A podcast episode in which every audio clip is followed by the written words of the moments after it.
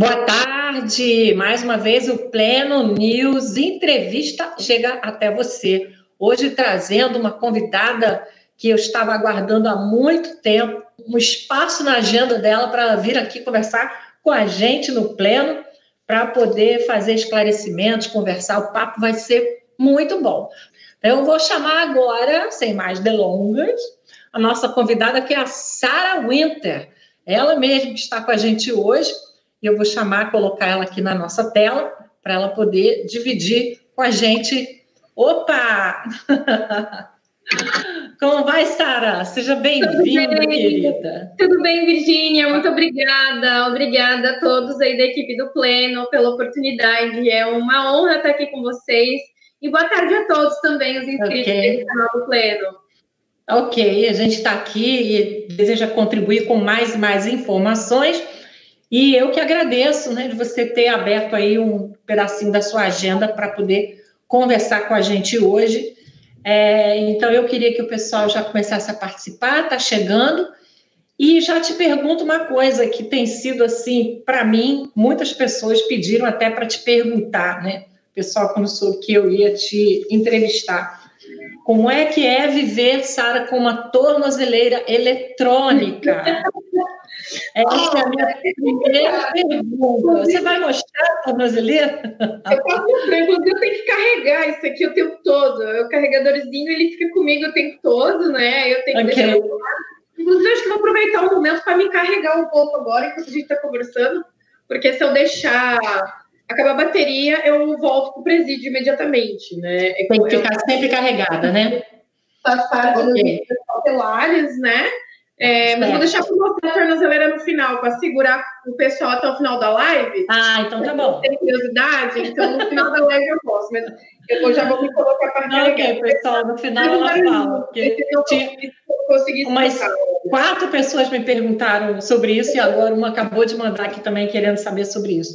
Dez dias que você ficou presa, Sara? Dez dias. Muito movimento, né? Você sendo a né? você se diz perseguida, né?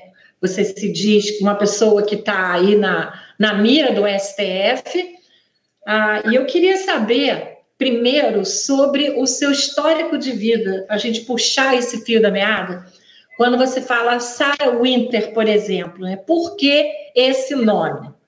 É, porque a imprensa toda dizia Sarah Geromini, né? A, a, a, toda uma, uma uma nova roupagem para uma Sara e por que então você tem escolheu esse nome Winter?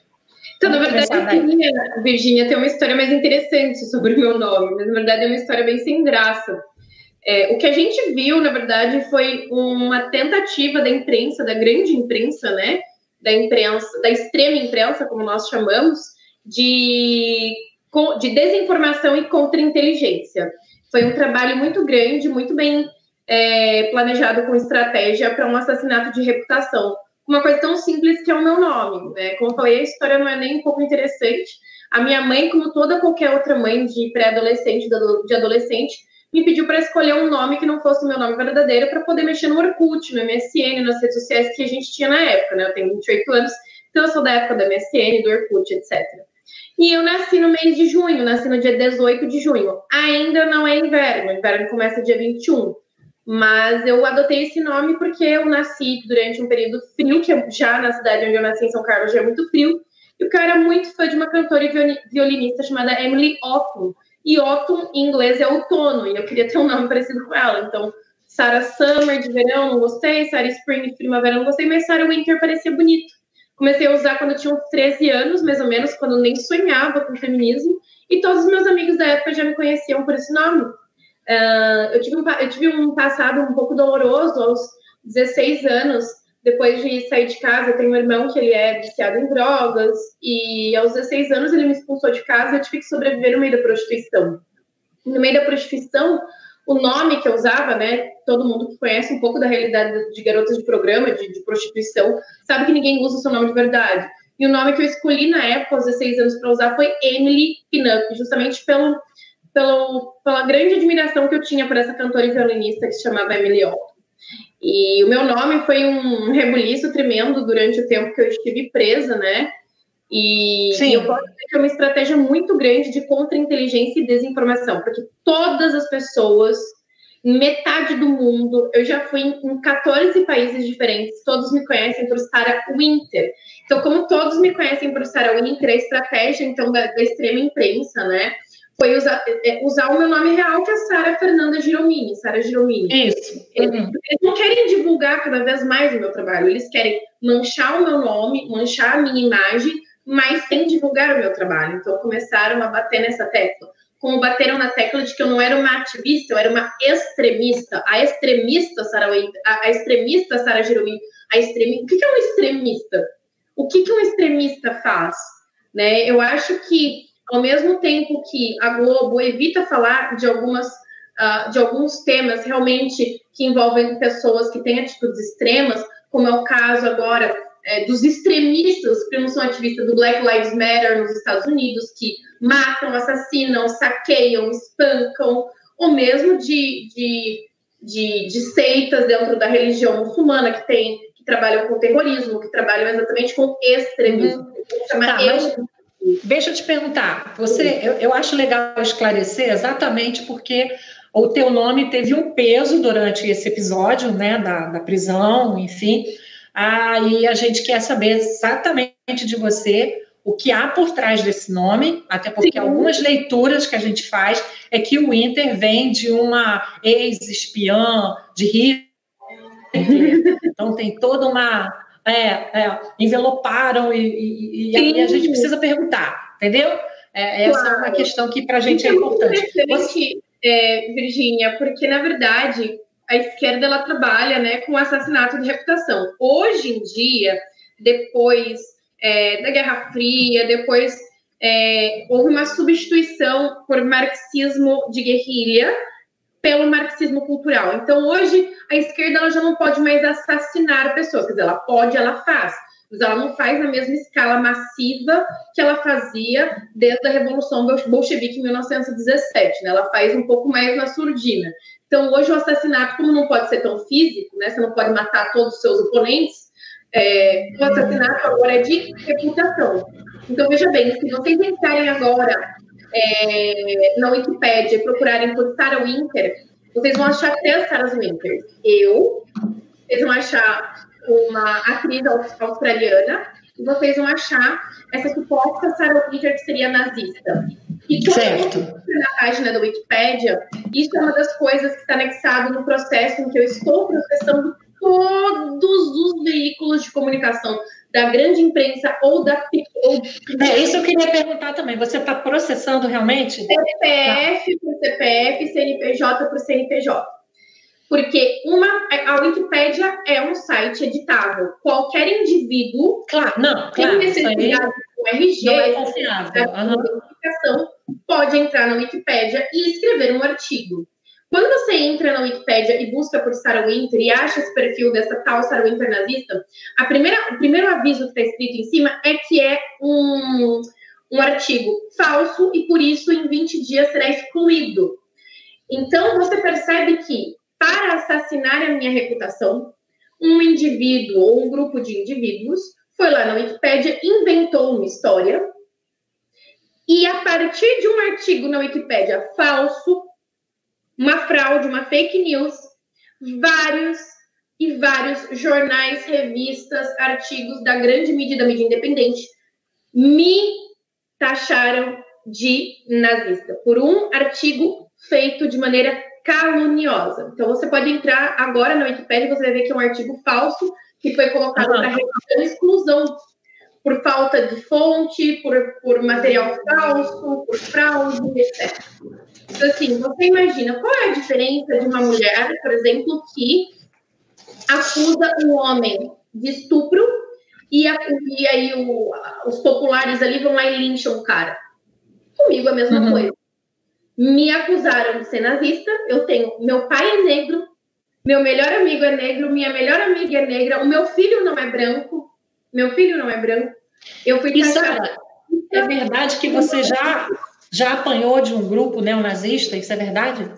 Já, em 2012 ou 2013, na USP, em São Carlos, onde eu morava, Eu era e nós estávamos num show de rock que era comum ter no, na USP, numa instituição chamada CASO, que é uma instituição de alunos né, da Universidade de São Paulo, lá em São Carlos, e levei um empurrão, que quase me machuquei, empurrei, uhum. levei um empurrão um soco na boca de, um, de alguns skinheads nazistas. Então, assim, porque eu que defendo absolutamente quantas vezes, quantas fotos eu tenho carregando a bandeira de Israel e todo o, o ativismo que nós fazemos aqui pró-Estados Unidos, pró-Israel, pró-Brasil. Então, assim, o que existe hoje na esquerda, Virgínia, é exatamente o assassinato de reputação.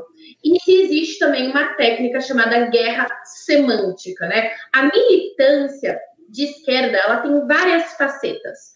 Ela tem a militância de rua, que são as pessoas que vão lá, pode ser pacífico, pode ser desordeiro, né? Pode ser através de violência. Existem, por exemplo, a, a, a, as meninas do Ele Não eram pacíficas. O Black Lives Matter, ele já é violento. Então tem essas.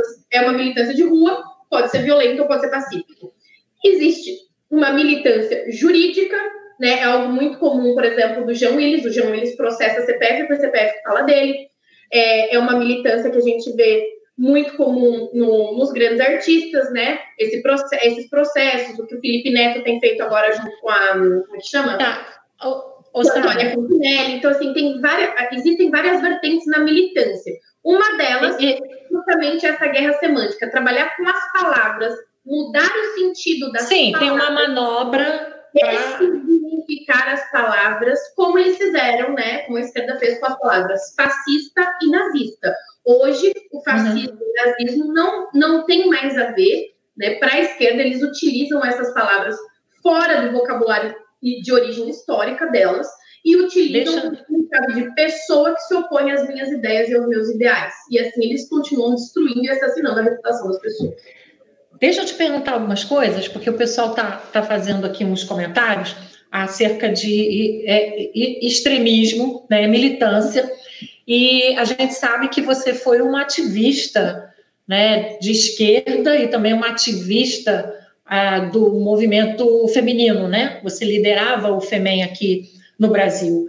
Então, assim, você tem essa verve, você tem essa, esse pulso de guerreira, né, de lutar por suas causas, uh, enfim. Então, como é que é, como é que foi essa Sara do passado com essa ideologia de, é, digamos, feminista, né? Você ia para as ruas, você se manifestava, ah, e hoje uma Sara que já está no extremo oposto, né? Que hoje é, inclusive, né? É, amiga pró-Bolsonaro e está aí lutando, a gente vai falar dos 300, mas é, só traz para a gente aqui, para o pessoal entender, como é que foi essa linha de desenvolvimento do raciocínio da Sarah Winter, desde o feminismo até os dias de hoje. Perfeito. Na verdade, é uma, é uma experiência empírica, é uma vivência. Eu acho que para você poder, é, como posso dizer, eu estive envolvida no mais íntimo do feminismo, da esquerda, do ativismo de esquerda, da militância de esquerda, levada por um discurso romântico como muitas outras pessoas são.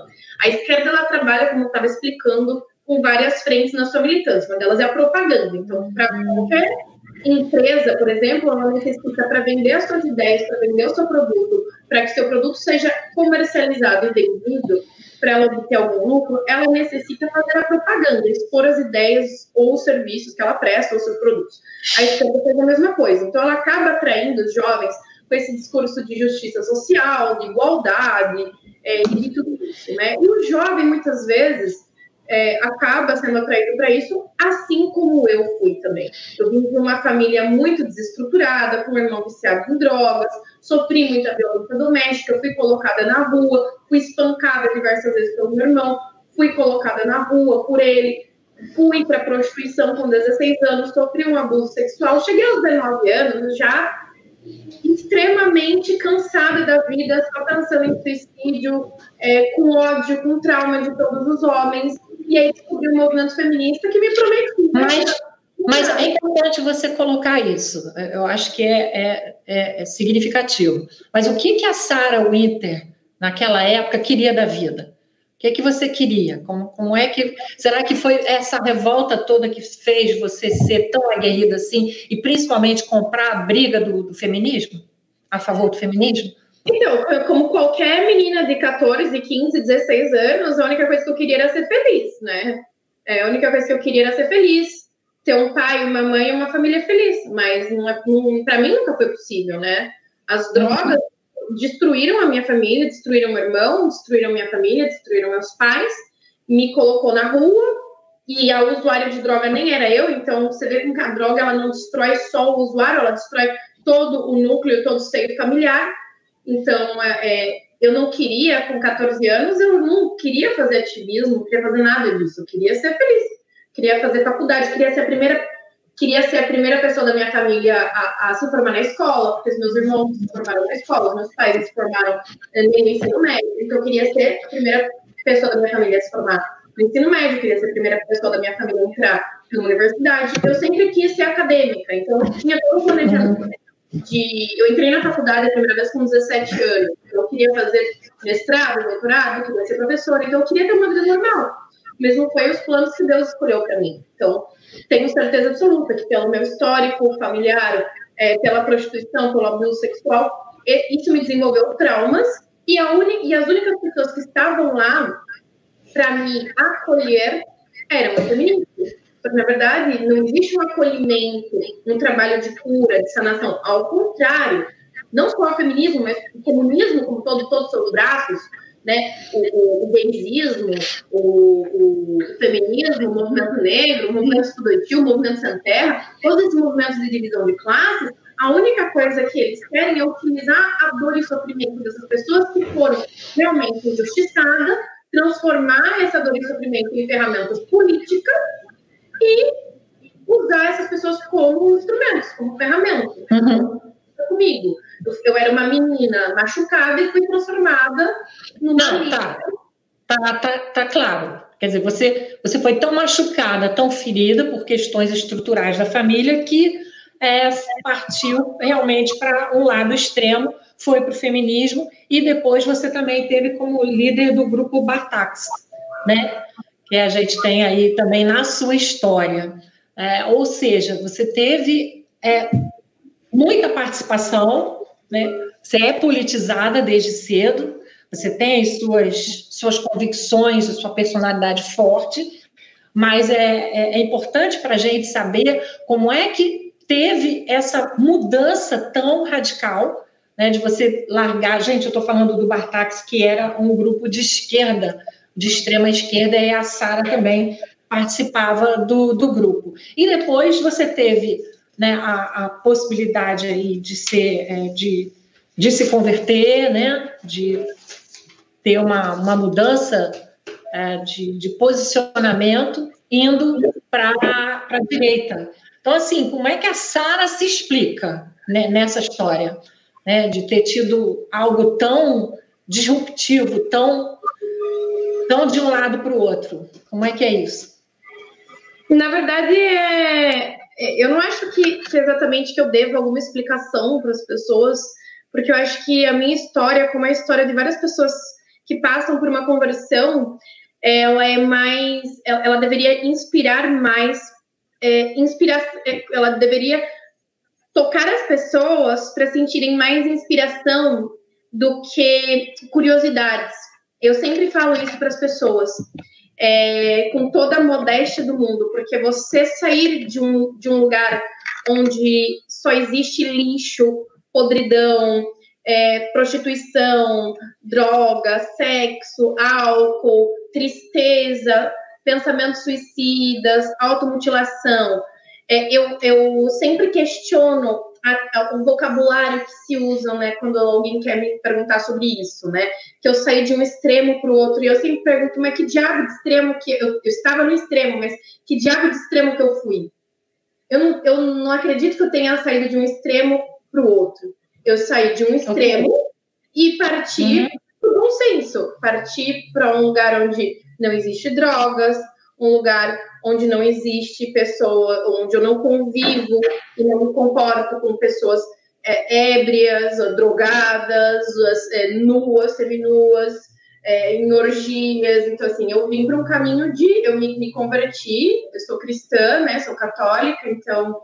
É, eu sempre questiono muito, de um extremo para o outro. Não, gente, o outro não é o extremo. O outro é o caminho da verdade, o outro é o caminho da luz, o outro é o bom caminho. Um caminho onde eu pratico a caridade, um caminho onde eu já me formei, onde eu sou graduada, faço pós-graduação, onde eu trabalho, onde hoje eu sou analista política, onde eu sou conferencista internacional, onde eu consigo ajudar as minhas casas pró-vida, tenho um trabalho de caridade com as casas pró-vida, onde eu frequento a igreja semanalmente, às vezes tento ir à missa diariamente, agora não posso ir, mas assistir todo dia, onde eu tenho um filho, que o meu filho, onde eu me casei. Então, assim, é, às, vezes as pessoas pensam sempre que para resolver um problema, você tem que ir para o outro extremo.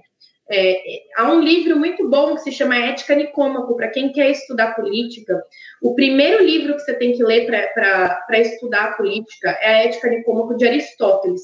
Ele fala muito sobre isso que a resolução de um problema nunca será o extremo oposto do problema, mas sempre o meio termo. Então, eu acredito que eu, eu, achei meu meio termo, eu desenvolvi as virtudes da prudência, da temperança, e que hoje eu consigo ter uma família feliz, hoje eu consigo ter um emprego que eu amo, não estou na situação que eu gostaria de estar, mas acho que uh, estou na, na, na, situação onde Deus quis que eu estivesse.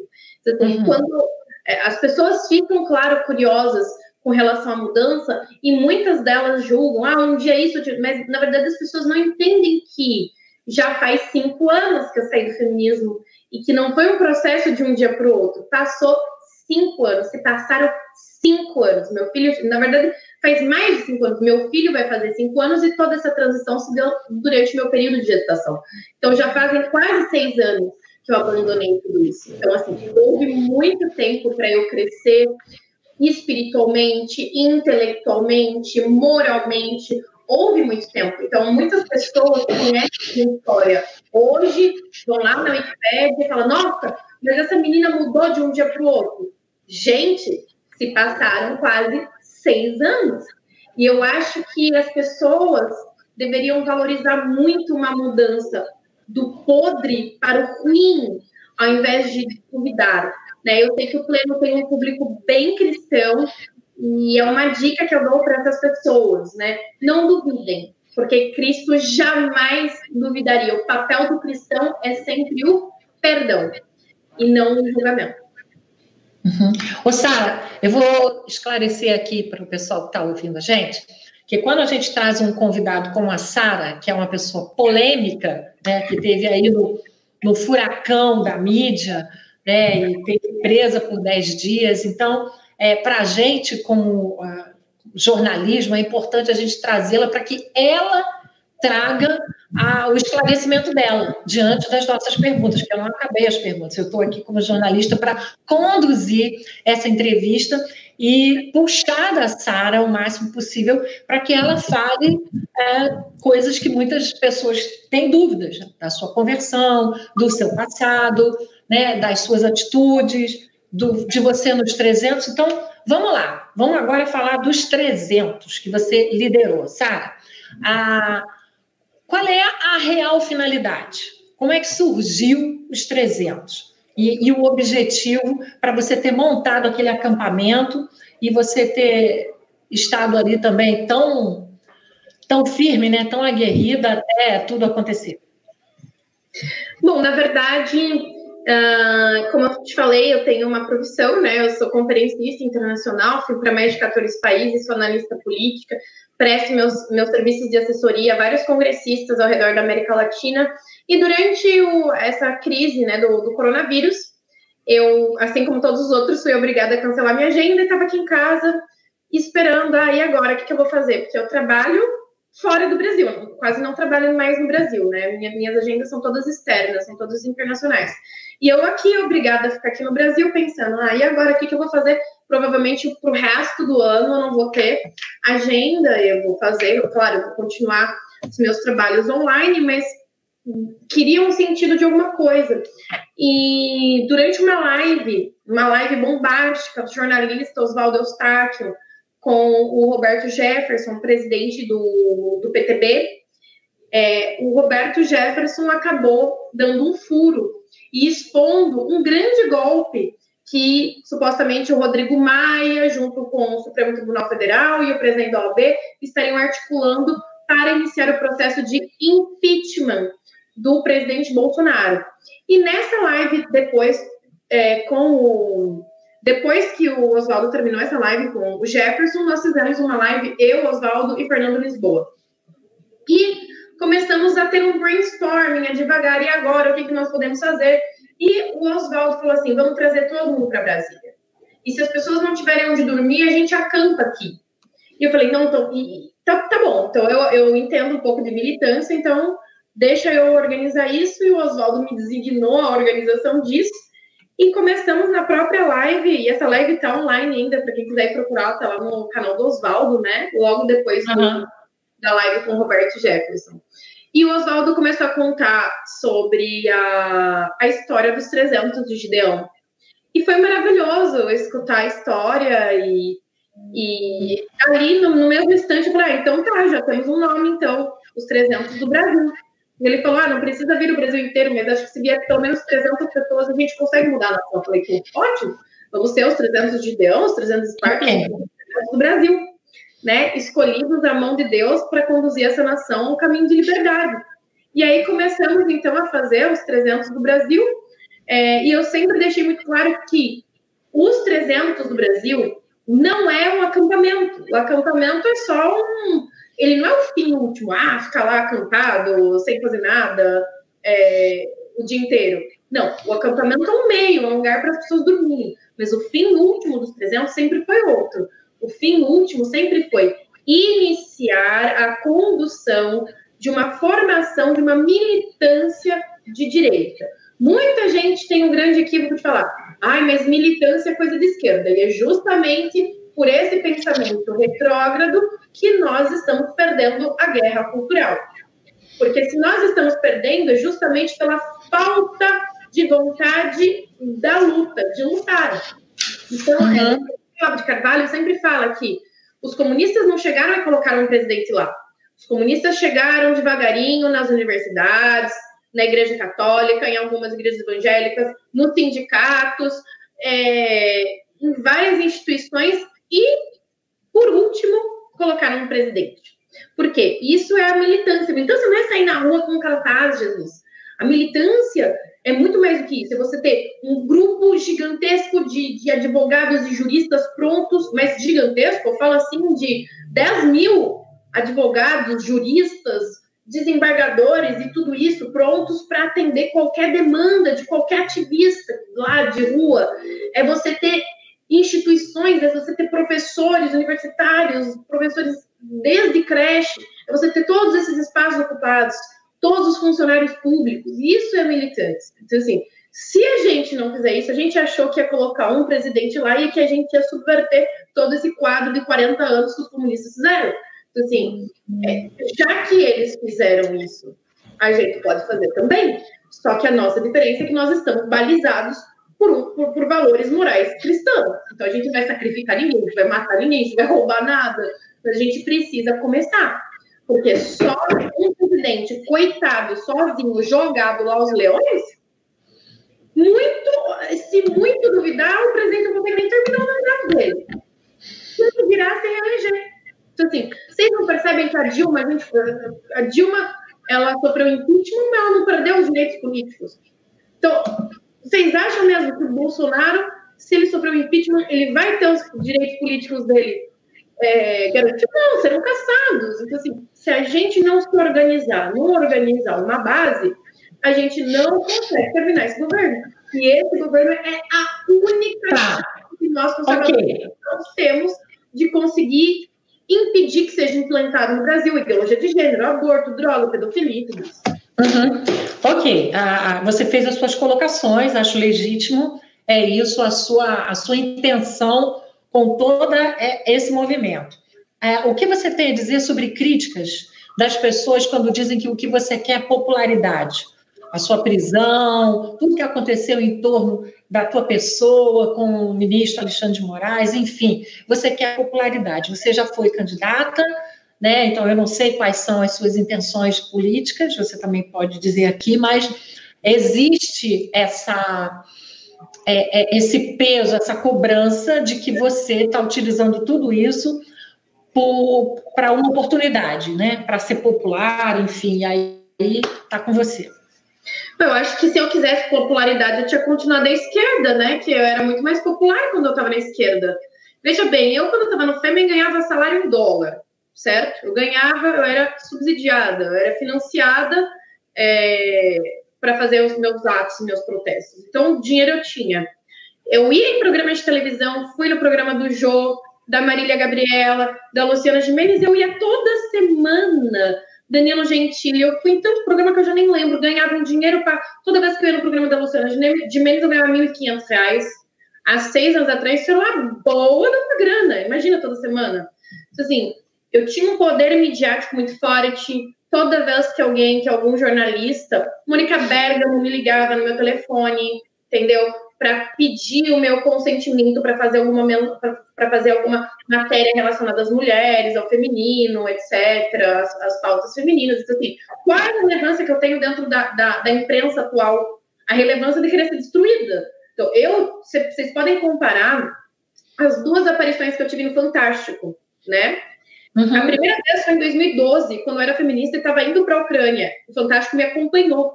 Eu apareci com Sarah Winter. É e, e, a Sarah Winter. treinamento na Ucrânia. Não era nazista. E eles uhum. me chamaram de Sarah Winter e colocaram Sarah Winter lá na tela, certo?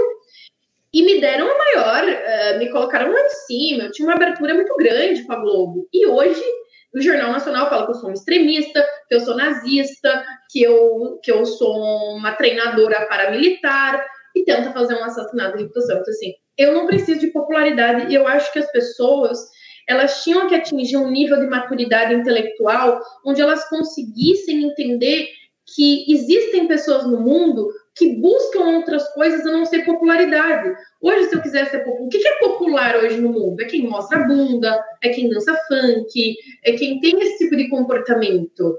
Que é bem o avesso do meu, né? Então, se eu quisesse estar sendo popular, eu acho que eu ia estar, estar sendo Cara, inverso trabalho.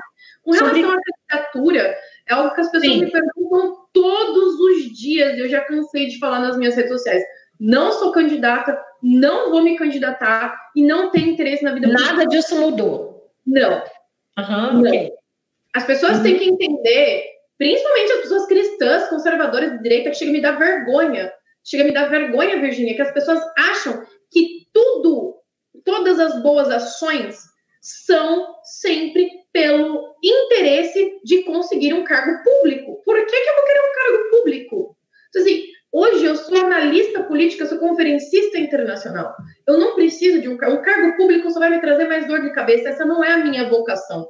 A minha vocação é ensinar o político a ser um bom político. E as pessoas têm que entender, parece que no imaginário do brasileiro médio, cristão de direita, parece, e isso eu falo com mais com entendam isso como um puxão de orelha, de orelha de alguém que ama vocês e de alguém que esteve dos dois lados e consegue entender que o imaginário da direita crê verdadeiramente que o ápice do poder é uma porcaria de um, de um cargo público, de ser um vereadorzinho numa cidade do interior.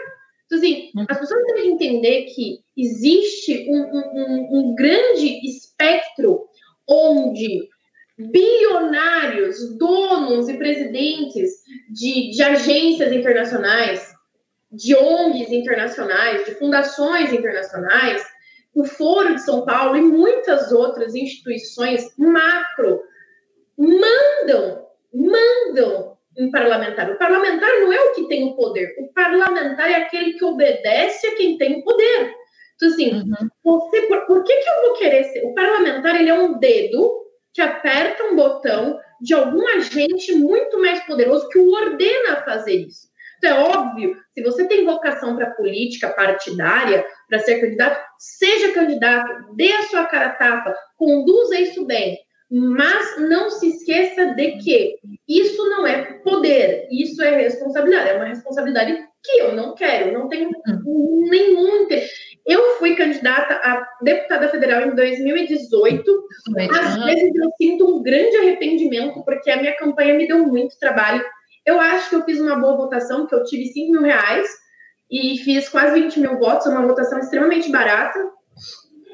Tudo que eu podia fazer de errado na minha eleição eu fiz, e ainda assim tive bastante voto, mas todos os dias da minha vida eu agradeço a Deus por não ter me deixado ganhar.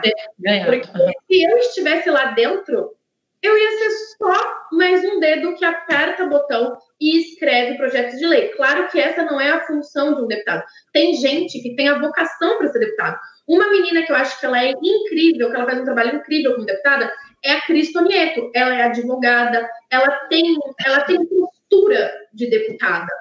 Ela foi, parece que Deus é, é, talhou ela para ela ser deputada. Aí você olha para minha cara, qual a cara de deputada que eu tenho? Eu não tenho, não é essa a minha vocação.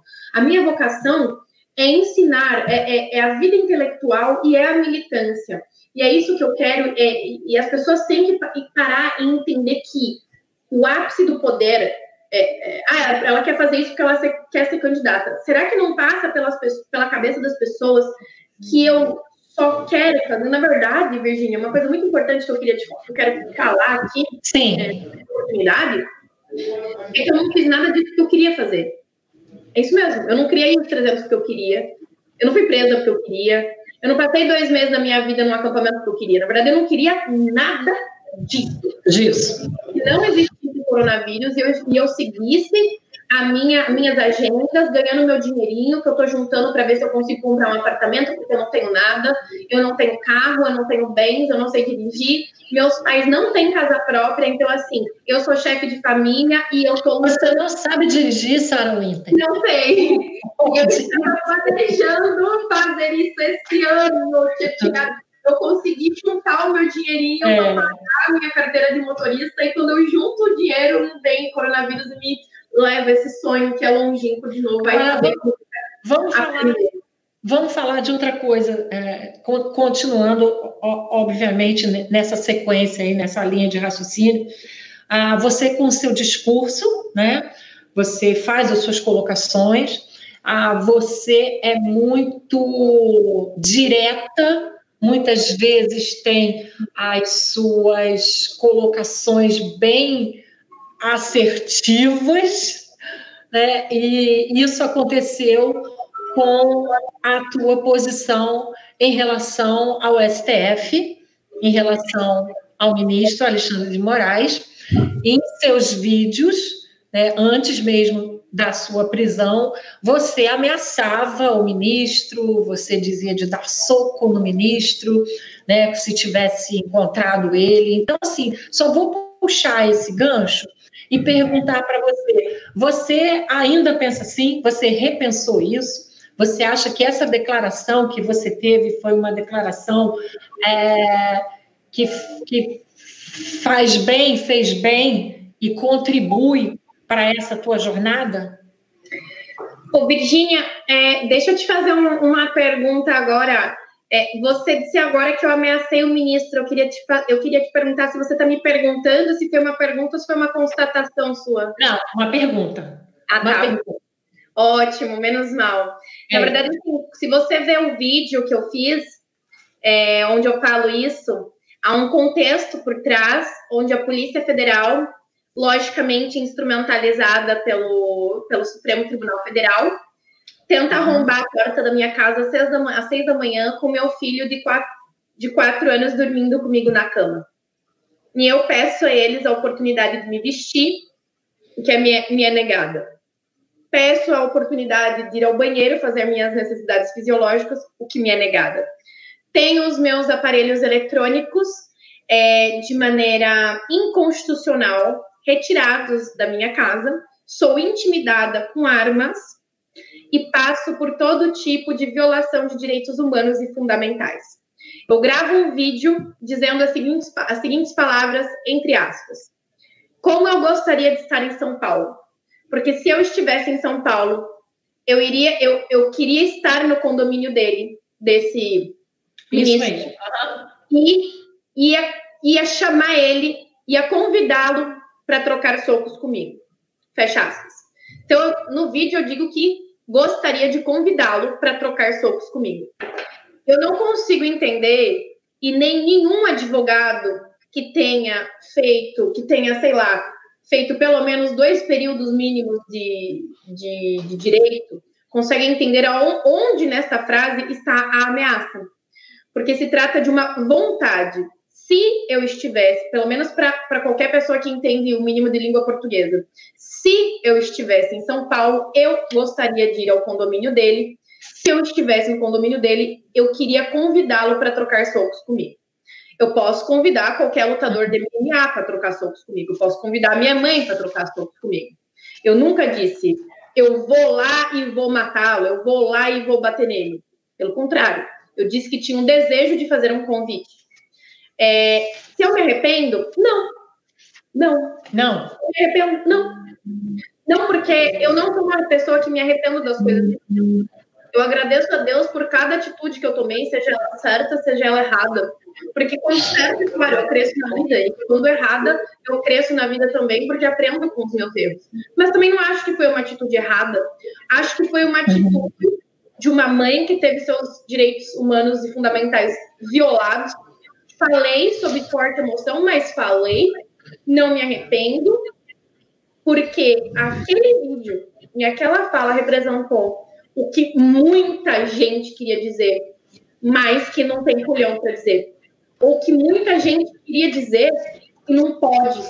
Então, eu sei que eu consegui representar o desejo e a vontade de muitos brasileiros. E nem preciso ser parlamentar para isso. Para conseguir representar os brasileiros, eu não precisei de um cargo público para isso. Paguei as consequências, pago as consequências até hoje, estou com uma tornozeleira eletrônica no pé, estou presa, estou em prisão domiciliar. Eu não posso nem sair na porta de casa colocar o lixo na rua. Eu dependo de pessoas para irem ao supermercado, à farmácia, para levar meu filho no parquinho. Agora, com as voltas, com as voltas aulas, eu não sei o que eu vou fazer, então eu continuo presa. Eu estou presa porque disse que tenho vontade de trocar soco com o ministro. Qualquer um nessa nação pode ser, pode ser preso por falar que tem vontade, não sei, mas pelo, pelo, por uma vontade, por um desejo, e não pelo ato em si. Tanto que hoje eu não estou enquadrada em nenhum artigo. Não existe um, não existe uma condenação. Eu estou presa sem ter sido julgada e sentenciada. Tá, e você, o que você tem a dizer sobre a investigação das fake news? Né? Ah, você está dizendo que não está enquadrada né, em, em nenhum tipo de, de, de, crime, mas o que pesa sobre você são as manifestações né, ah, contra a, segurança nacional, a fake news, existe aí todo esse conjunto é, de investigações sobre você e por isso, enfim, uh, o STF mirou em você e em tantos outros, né? Como é que você esclarece essa situação? Então, qualquer pessoa para ser presa tem que ser julgada e sentenciada, né? Não foi meu caso. Existem dois inquéritos, que é o inquérito das fake news e o inquérito dos atos democráticos. Mas eu repito, qualquer pessoa para estar é. presa precisa ser julgada e sentenciada. Então, hoje existem é, oito presos políticos usando tornozeleiras eletrônicas, o qual não fizeram nada mais do que erguer cartazes e bandeiras do Brasil. Foram, foi isso que nós fizemos. Não houve ameaça, não houve dano ao patrimônio público, não houve porte legal de armas ou assassinato ou nada disso. Assim, qual, hoje qualquer pessoa pode ser presa por divulgar a sua opinião na internet ou por vir a Brasília com uma bandeira na mão. Então, Hoje, atualmente, na Venezuela, existem 410 presos políticos, e no Brasil já existem oito. Então, quanto tempo mais nós iremos permanecer inócuos, inertes e calados?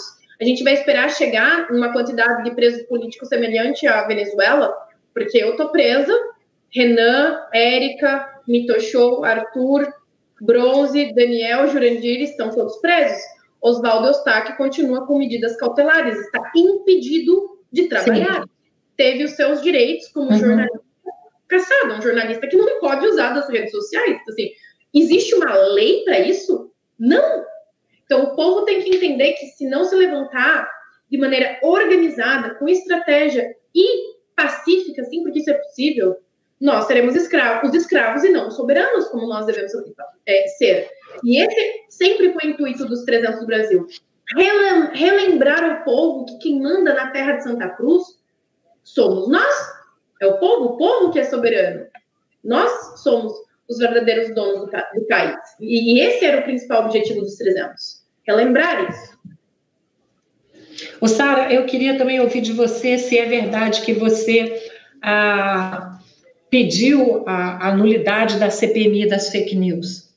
Sim, meus advogados entraram com um processo pedindo todo para que o inquérito deixe de existir e que todos os bens sejam devolvidos às pessoas, uma vez que o inquérito das fake news foi alimentado por deputados é, como Nereu Crispim, Alexandre Frota e Joyce Hasselman, que receberam informações diretas do Luciano Ayan, que foi recentemente preso, um membro do MBL, que foi preso e pegou uma operação é, da Polícia Civil e da Receita é, Federal pela suspeita de lavagem de 400 milhões de reais.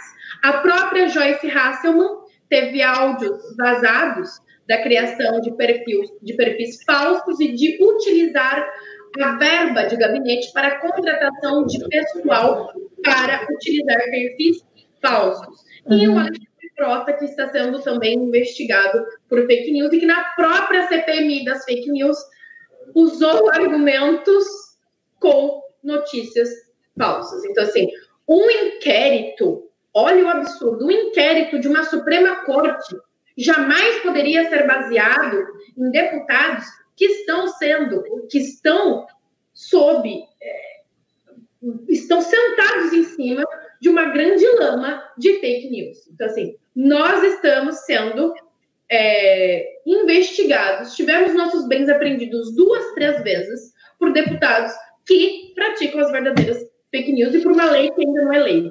Então, é, Tem uma é... pergunta aqui do Jardel Oliveira que está na tela sobre isso que você está comentando, né? Só para a gente desenvolver mais o assunto. Você acredita que estes atos do STF sejam tentativas de censura da população democrática de hoje em outros moldes?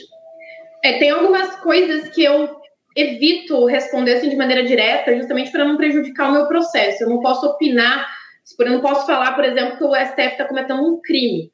Né? É, é uhum. algo que eu não posso falar justamente para não voltar para o presídio, né? É, mas eu acredito, eu acredito que o povo tem que se informar com, com pessoas que podem falar mais abertamente sobre isso.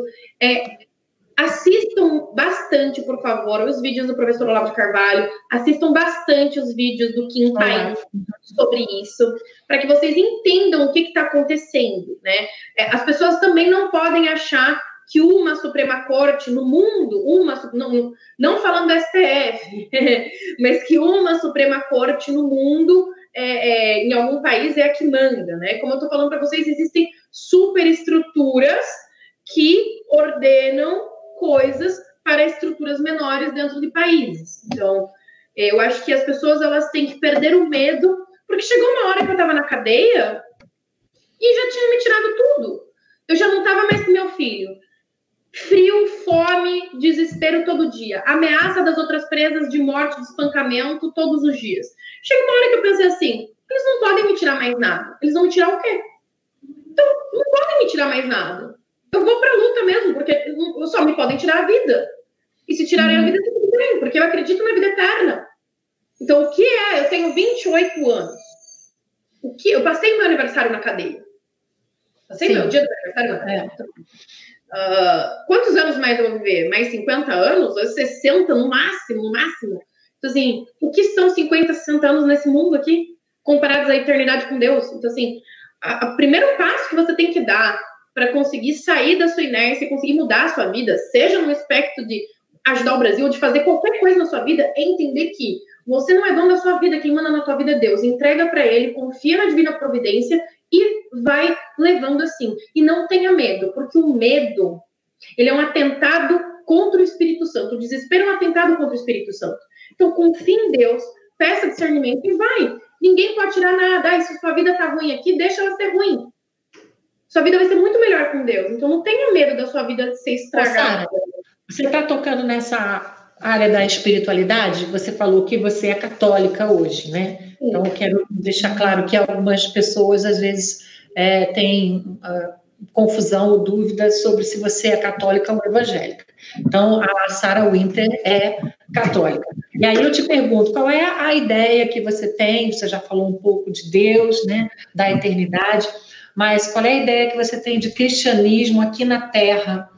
Né, de modelos, ah, de influências daquilo que Cristo, que Jesus deixou, até na sua própria militância, o que para você é, significa ser uma cristã, hoje uma mulher cristã? Eu acredito que, bom, ser uma mulher cristã, né, para aqueles que têm dúvidas, eu sou católica apostólica romana, sempre fui, né, desde criancinha, para a saí um tempo da igreja e retornei depois, quando tive a minha gestação. E acho que o cristianismo ele é essencial na vida de qualquer um que quer viver a verdade e na vida de qualquer pessoa que queira viver bem. Aí muita gente, ah, mas eu posso ser bem, posso ser cristã. O problema é seu, né? Eu, eu, isso é, o, é, a minha, é o que eu acredito, é o que para mim é a verdade, né? Eu também não acredito numa verdade, eu acredito na verdade. A verdade para mim é que o cristianismo e Cristo e Jesus e a Trindade é, e a Santíssima Trindade é a verdade e o caminho verdadeiro que deve ser seguido. E a natureza alinhada aos princípios cristãos é aquilo que conduz uma pessoa a, a ser naturalmente bom, boa, uma pessoa de serviço, uma pessoa de caridade, é, com virtudes. E é isso que eu busco para minha vida, para a vida da minha família. O que eu penso sobre ser uma mulher cristã é uma mulher que dedica a sua vida a viver como a natureza de Deus que não é nada diferente da, da natureza dos homens, né? A natureza ela é por si só algo, é um presente de Deus para os homens. E acredito que uma mulher cristã é aquela que sempre é, que desenvolve a virtude da caridade, é, da família e da oração. Uhum. Eu estou vendo que atrás de você tem uma bandeira. Sim. Né? Você é contra o, o aborto. E aí eu acho legal também essa discussão, né? Porque a, a gente tem hoje uma luta muito grande contra o aborto no Brasil. Já tivemos aí é, várias comissões e reuniões e, também a, a, a, tua palavra é importante nesse sentido, né? Você tem alguma, algum projeto com relação a isso, contra o aborto? Já que você fez uma, uma campanha dos 300, você tem alguma coisa nesse sentido? Eu sempre tive, né, há, quatro, há quase cinco anos eu trabalho com causas pró-vida em toda a América Latina, com a implementação delas, com o gerenciamento delas, com a organização, com o treinamento de pessoal para trabalhar em casas pró-vida. Tenho o meu trabalho voluntário, né, de resgatar bebezinhos que estão é, para serem abortados e, da, e dar uma subsistência para essas mães através das casas pró-vida. E é um trabalho que continua, que sempre continua. Eu tenho um projeto de trazer, queria trazer esse ano, né? Mas com o coronavírus é sempre muito difícil.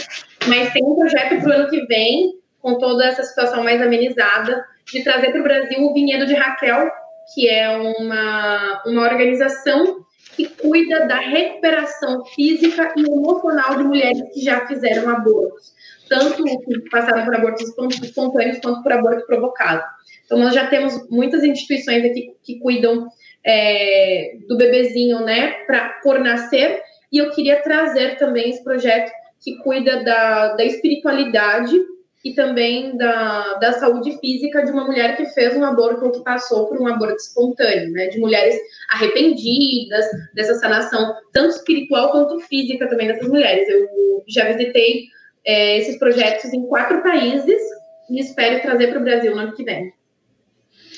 Ô, Sara, se você olhasse para o seu passado agora e fizesse um inventário, uma análise, teria alguma coisa que você faria diferente? Gostaria de voltar atrás e mudar?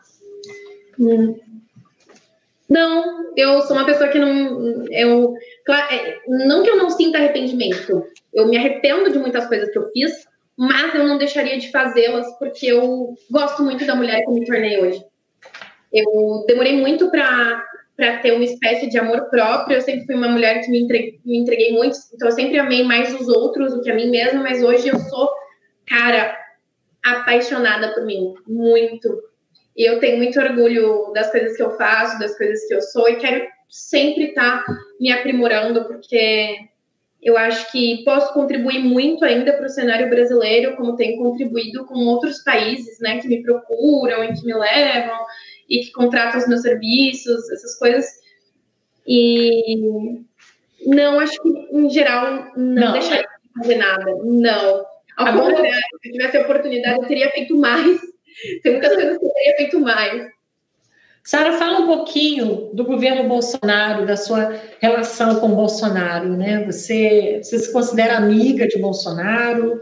É, como é que tem sido aí a sua parceria com o presidente? Não, na verdade, não que eu não me considere amiga do presidente Bolsonaro, mas não existe nenhuma intimidade, na verdade, não existe nenhum contato entre Sarah Winter e presidente Bolsonaro. Até hoje eu, eu, brinquei nos meus stories dizendo que a relação que eu tenho com o Bolsonaro é a mesma que o professor Olavo de Carvalho tem com o Bolsonaro, ou seja, nenhuma. Pelo menos não da nossa parte, né? Nós somos duas pessoas, né? O professor Olavo de Carvalho e eu, né?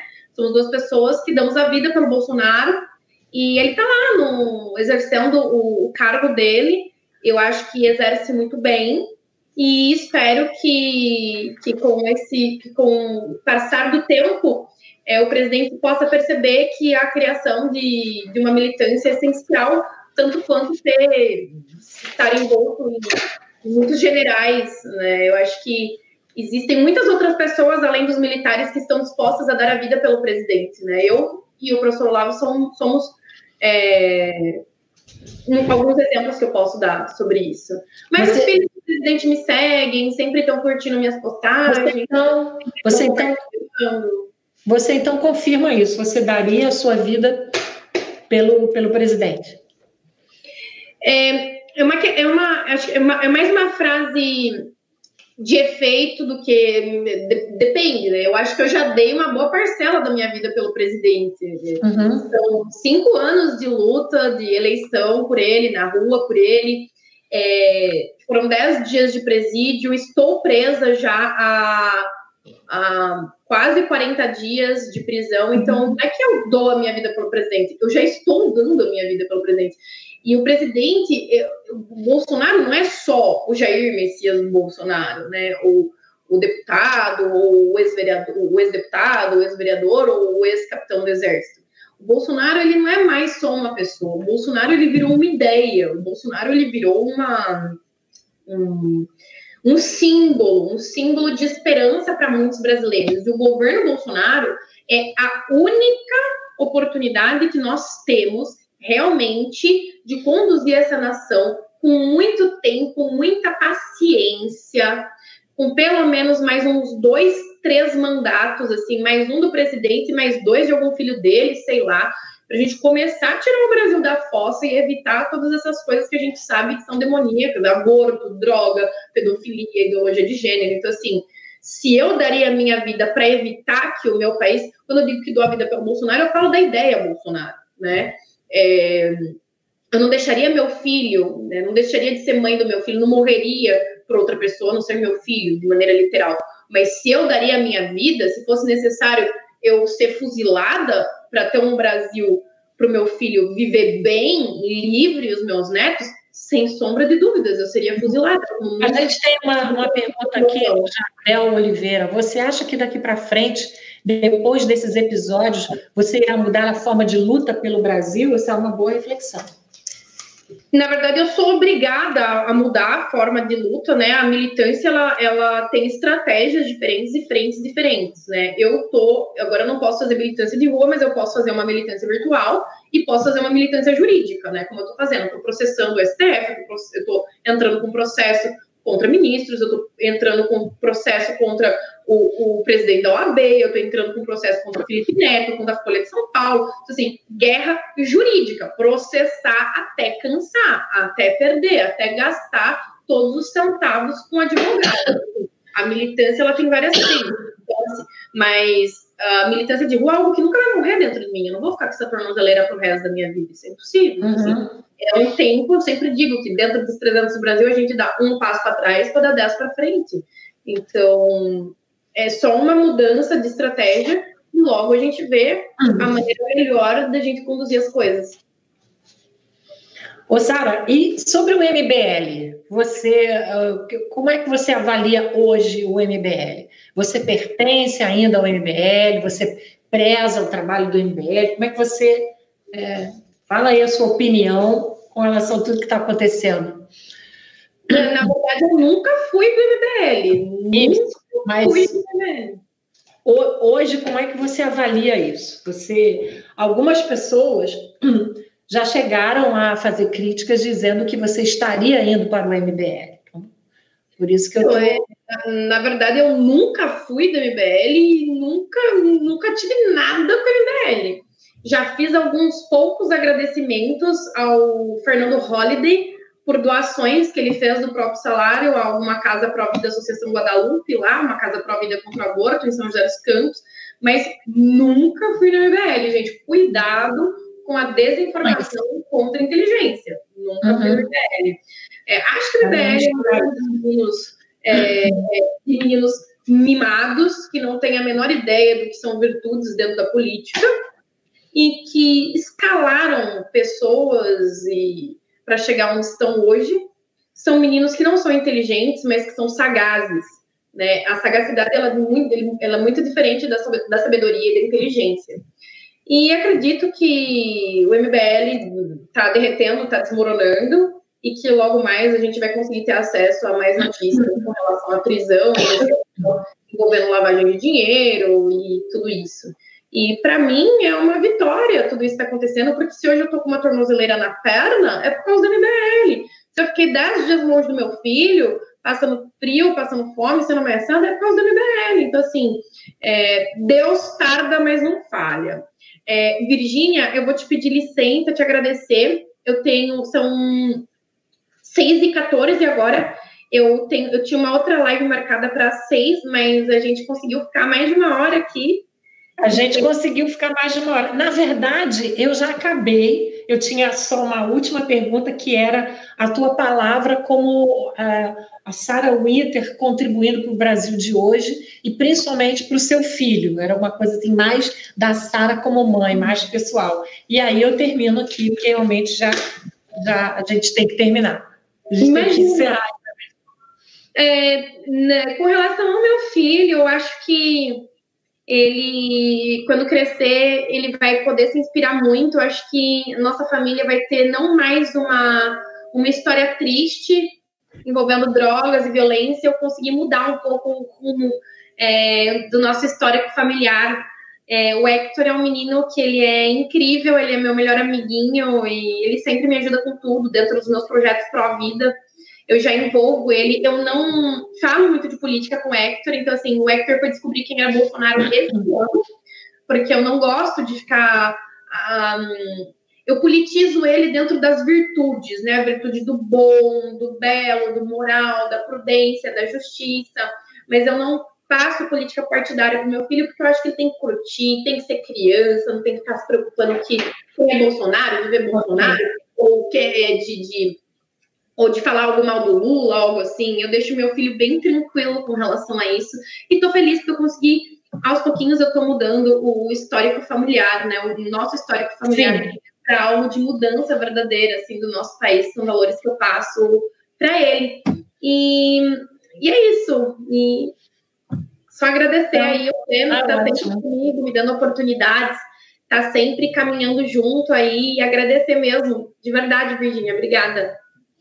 Não, a gente que agradece né, pelo seu tempo aí, já está em cima da hora, a gente também. Ah, mas é importante trazer a tua palavra e você esclarecer tudo isso, porque a gente espera que a verdade prevaleça, né? Sara, obrigada, tá? Imagina, um seu Obrigada. Deus abençoe. Tá? tá, tudo de bom. Tchau. Tchau.